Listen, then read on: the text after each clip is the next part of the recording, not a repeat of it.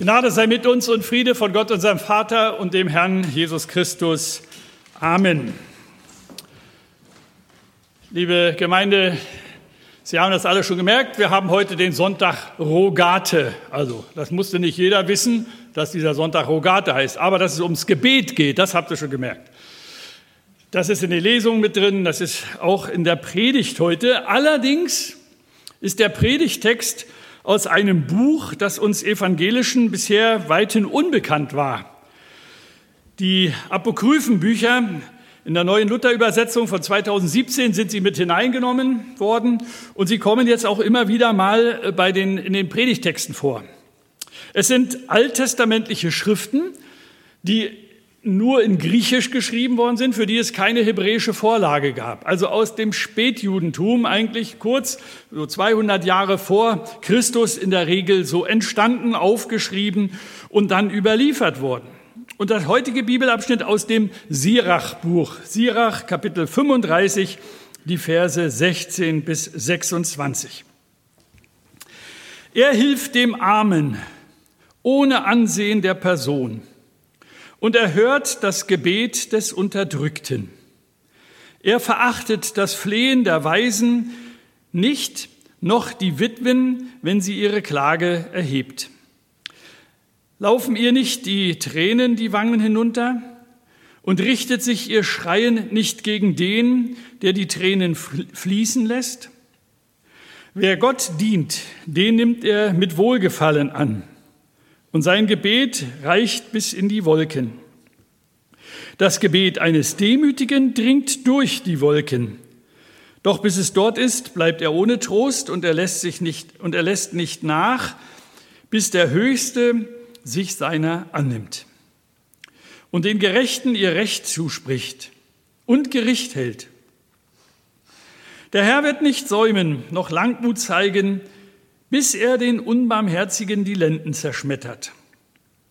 Auch an den Heiden wird er Vergeltung üben, bis er die Menge der Frevler vernichtet und die Zepter der Ungerechten zerbricht, bis er dem Menschen nach seinen Taten vergilt und die Werke der Menschen nach ihren Plänen, bis er seinem Volk Recht schafft und es erfreut mit seiner Barmherzigkeit. Sein Erbarmen quickt, erquickt in der Zeit der Not, wie Regenwolken in der Zeit der Dürre. Herr, segne an uns dieses Wort, das du uns für diesen Tag gibst. Amen. Liebe Gemeinde, Sie haben es schon gemerkt, so an dieser, dieser Predigtext oder dieser Bibeltext, der, der passt so richtig zu dem Sonntag Rogate. Er gehört mit hinein. Und ähm, manche meinen, dass es so ein, doch auch ein ganz klein bisschen schwierig ist. In einer Auslegung las ich den Satz, Gebet ist das, ist das Persönlichste zwischen Gott und uns. Und genauso halten wir das auch. So ganz persönlich. Gebet ist etwas Privates. Ja, auch etwas Intimes zwischen Gott und uns. Und so meinen wir, es geht niemandem etwas an. Ob ich bete oder nicht, interessiert den anderen gar nicht. Wobei wir sagen müssen, dass wir das Gebet nicht einfach so isoliert sehen dürfen. Denn wir müssen uns ja fragen, was das, was passiert eigentlich im Gebet? Was ist das eigentlich mit dem Gebet? Was tun wir, wenn wir mit Gott reden? Und wie verändert das auch uns selbst, unser Leben und auch unser Tun? In unserem heutigen Abschnitt können wir erkennen, dass wir das Gebet eben nicht so isoliert in, unser, in unsere Zweisamkeit mit Gott hineinstellen dürfen. Und dann sagen, na ja, ist doch eigentlich egal, ob ich mit Gott rede oder nicht. Weil wir merken, dass dieses Gebet, dieses Reden mit Gott auch unser Verhältnis zu den anderen verändert. Auch Jesus hat das offensichtlich nicht immer wieder, äh, hat das immer wieder so getan. Er ging mitten im Alltag, mitten in dem, was er so getan hat, ging er mit einem Mal in die Stille, um zu beten. Und dann setzt er, wenn er über das Gebet redet, wenn seine Jünger ihn fragen, dann stellt er dieses Gebet, und das haben dann die Jünger auch aufgenommen und in, in, in der Überlieferung der Bibeltexte dann auch so äh, zusammengestellt, dann stellt er das immer in den Zusammenhang unseres Tuns gegenüber den Nächsten. In Matthäus Kapitel 6, da steht das Vaterunser in der anderen Fassung als die, die wir vorhin gerade im, im in der Lesung gehört haben ist das große Lehrgebet, was Jesus uns gibt, als die Jünger ihn fragen, wie sollen wir beten? Und dann stellt, steht dieser, dieses, dieser Abschnitt vom Vater unser zwischen dem Almosen geben und Fasten und unseren Sorgen. Mittendrin. Jetzt mit einmal, dann, wenn ihr das tut, wenn ihr da so handelt, dann sollt ihr so mit Gott reden. Und in Matthäus 7, auch da geht es nochmal wieder ums Gebet, da gibt er die Anweisungen. Mitten steht dieses mittendrin zwischen den Anweisungen über das Richten und dann die sogenannte goldene Regel, die nach dem Gebet direkt drin steht. Alles, was ihr wollt, dass euch die Leute tun, das tut ihnen auch. Da merken wir sofort, Gebet hat etwas mit unserem Tun zu tun, mit unserer, mit unserer Haltung, mit unserem Leben. Nicht, es ist nicht etwas, einfach nur etwas, was mir und zwischen mir und Gott passiert, sondern es beeinflusst offensichtlich mein Verhältnis zum Nächsten. Und das deshalb, weil Gott etwas mit unserem Nächsten zu tun haben will. Weil auch Gott unseren Nächsten, weil auch Gott oder unser Nächster auch Gott nicht egal ist. Und genau das passiert auch hier in unserem Predigtabschnitt aus dem Sirachbuch. Er spricht sieben, äh, äh, dreimal direkt das Wortgebet an und dann kommen noch andere Begriffe dazu, die auch etwas mit Gebet zu tun haben. Das Flehen und das Klagen und das Bitten. Aber genau wie im Matthäusevangelium steht auch hier vor diesem Abschnitt ganz wichtige Sätze, in die das Gebet eingebunden ist. Dabei geht es um die richtige Beziehung zu Gott, unser Handeln gegenüber Gott, was dann offensichtlich auch Auswirkungen auf unsere Beziehung zum Nächsten haben wird. Ich lese einige Sätze vor unserem Abschnitt, also Sirach 35, die Verse 1 bis 6 und dann nochmal bis Vers 15. Wer das Gesetz beachtet, opfert reichlich. Merken wir einmal, Gebet hat auch etwas mit dem Opfer zu tun.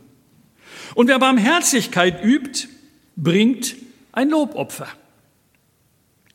Vom Bösen zu lassen gefällt dem Herrn. Erscheine vor dem Herrn nicht mit leeren Händen. Des gerechten Opfer lässt den Alltag glänzen und der liebliche Geruch kommt vor den Höchsten. Des gerechten Opfer ist angenehm und wird nicht vergessen. Mit fröhlichem Gesicht lobe den Herrn und gib deine Erstlingsgabe ohne zu geizen. Wenn du gibst, tu es mit heiterer Miene und bringe den Zehnten mit Freuden dar. Gib den Höchsten, wie er dir gegeben hat, und gib mit fröhlichem Gesicht, so viel du kannst. Denn der Herr, der vergilt, wird dir's zehnfach vergelten. Bring nichts dar, um Gott zu bestechen, denn er wird es nicht annehmen. Und verlass dich nicht auf ein ungerechtes Opfer, denn der Herr ist ein Richter und vor ihm gilt kein Ansehen der Person. Das Opfer, das Handeln vor Gott in einer Haltung, die zum Ausdruck kommt, wenn wir das dann tatsächlich tun und wenn wir miteinander ja Gottesdienst feiern wenn wir vor Gott kommen. Und auch hier in diesem Abschnitt, denn vor Gott gilt kein Ansehen der Person.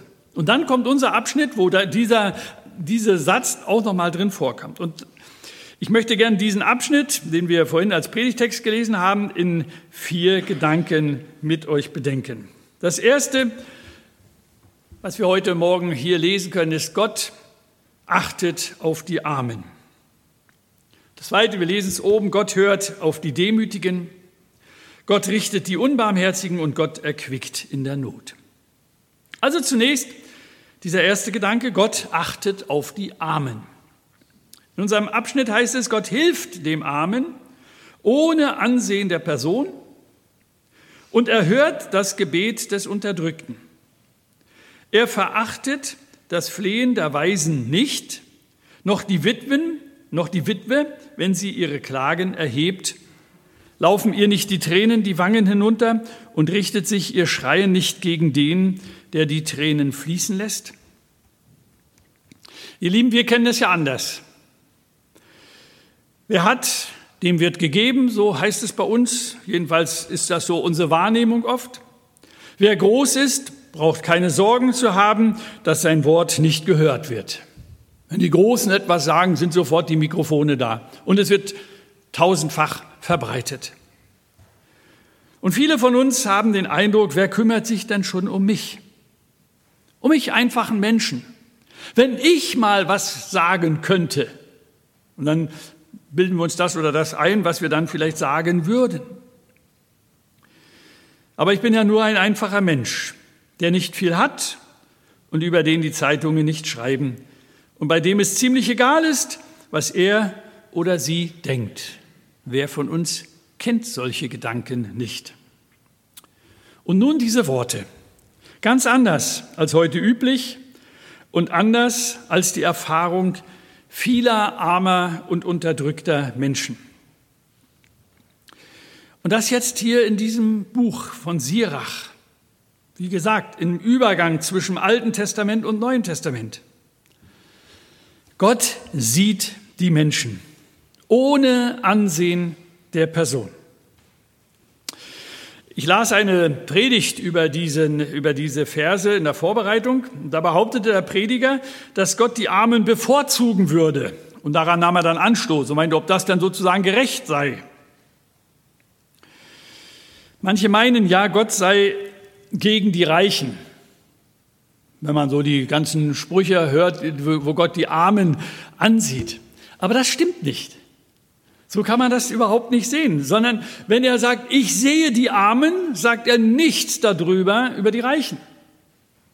Und wenn es heißt, ohne Ansehen der Person, dann meint das auch ohne Ansehen des Vermögens desjenigen, den Gott sieht.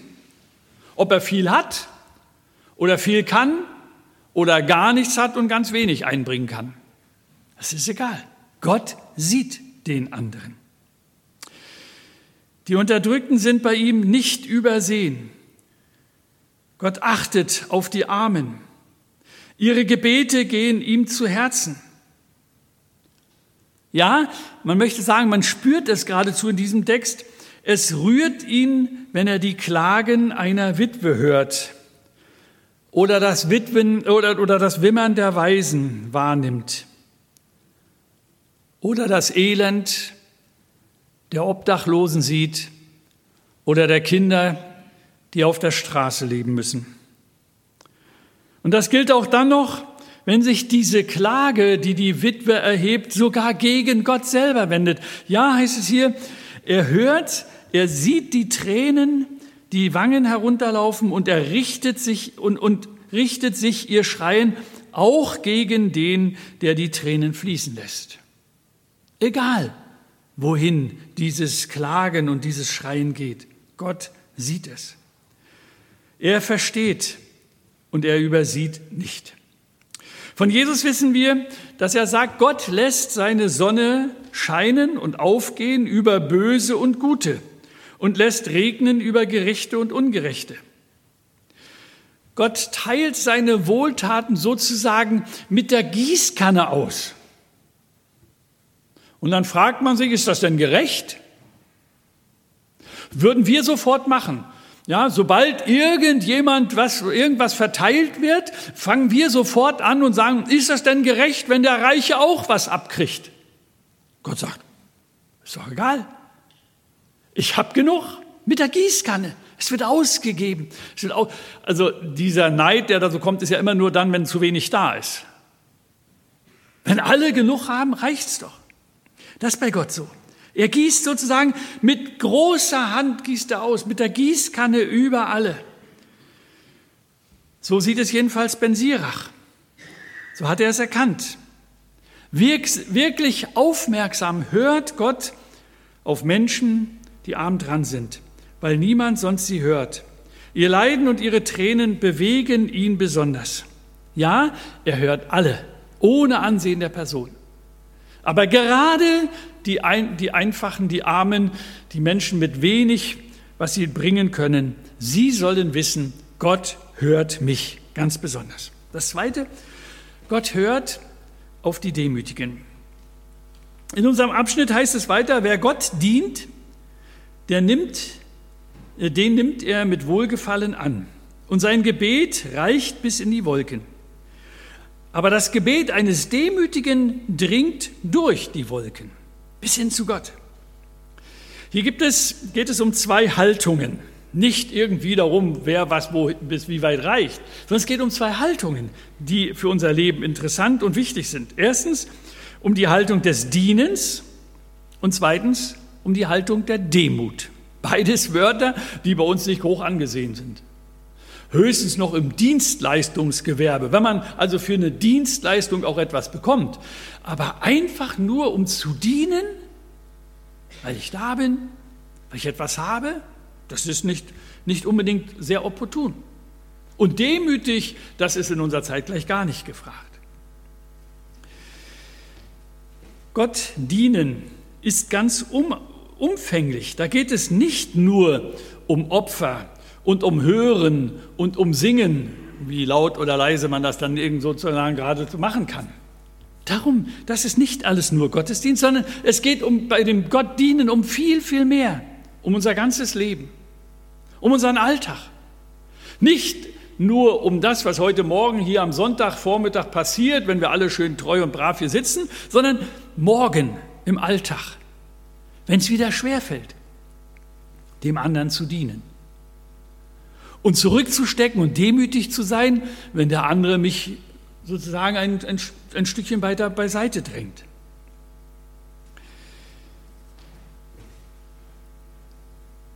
Wenn Sirach dies jetzt so schreibt vom Dienen, dann hat er das bei den Propheten im Alten Testament gelernt. Und die machen deutlich, dass das ganze Volk immer wieder aufgefordert wird, von Gott aufgefordert wird, sich um die Armen, um die Unterdrückten, um die Witwen und die Waisen und um die Fremden und um die Flüchtlinge zu kümmern. Diese Propheten haben den Mächtigen den Spiegel vorgehalten.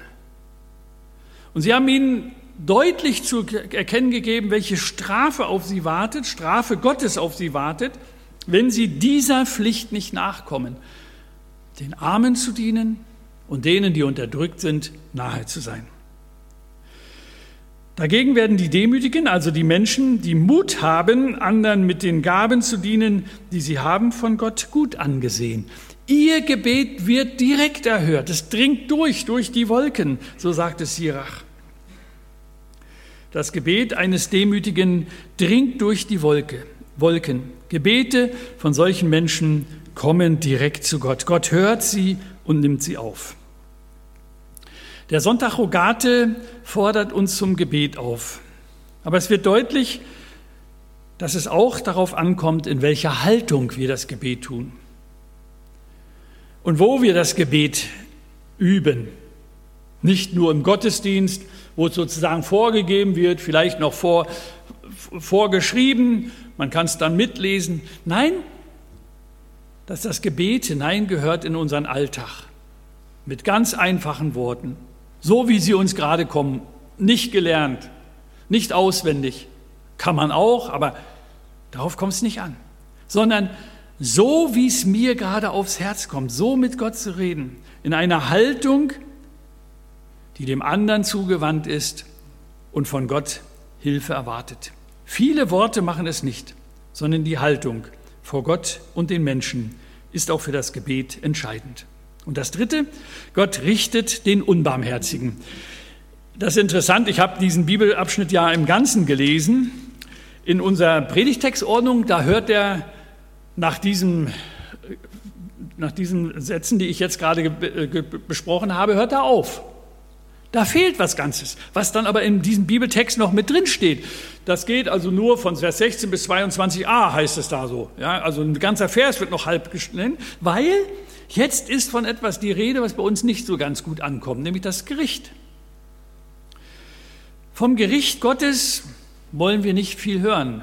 Das ist ja ein bisschen, bisschen skeptisch zu sehen. Viele Theologen und Prediger wollen diese Seite der Bibel eher umgehen.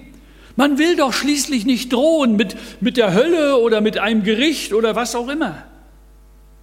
Und deswegen, weil das ja ein bisschen schwierig ist, deswegen lassen wir es ganz und gar weg. Aber liebe Leute, da machen wir uns doch was vor. Wenn wir uns nicht klar machen, dass unser, halt, unser, unser Handeln immer auch Konsequenzen hat,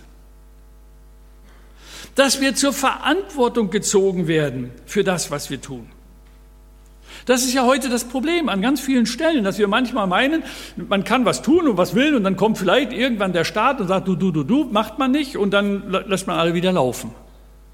Oder dass die Konsequenzen so spät kommen, dass man überhaupt vergessen hat, was da eigentlich noch die Ursache war, dass man bestimmte Konsequenzen tragen muss. Nein, hier geht es tatsächlich darum, dass uns klar wird, unser Tun hat Konsequenzen. Sicher kann man die Sache auch mit anderen Worten beschreiben, als das hier Sirach tut. Das ist ja auch eine völlig andere Zeit. Aber er schreibt, der Herr wird nicht säumen, noch Langmut zeigen bis er den Unbarmherzigen, und wie gesagt, das ist jetzt ein schweres Wort, was da kommt, bis er den Unbarmherzigen die Lenden zerschmettert. Auch an den Heiden wird er Vergeltung üben, bis er dem Menschen nach seinen Taten vergilt, bis er seinem Volk Recht schafft und es erfreut mit seiner Barmherzigkeit. Das ist doch der Punkt.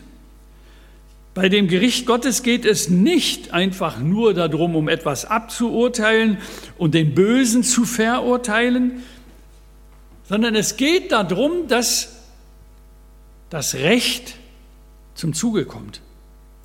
Dass Gott, so heißt es hier, dem Armen, dem Unterdrückten zum Recht verhilft.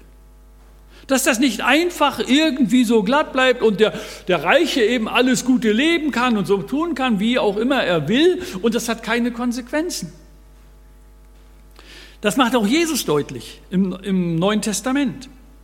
Als er von dem reichen Mann spricht und dem armen Lazarus, dann sterben die beiden und der arme Lazarus der wird getragen, so wird, diese Geschichte erzählt, von den Engeln in Abrahams Schoß.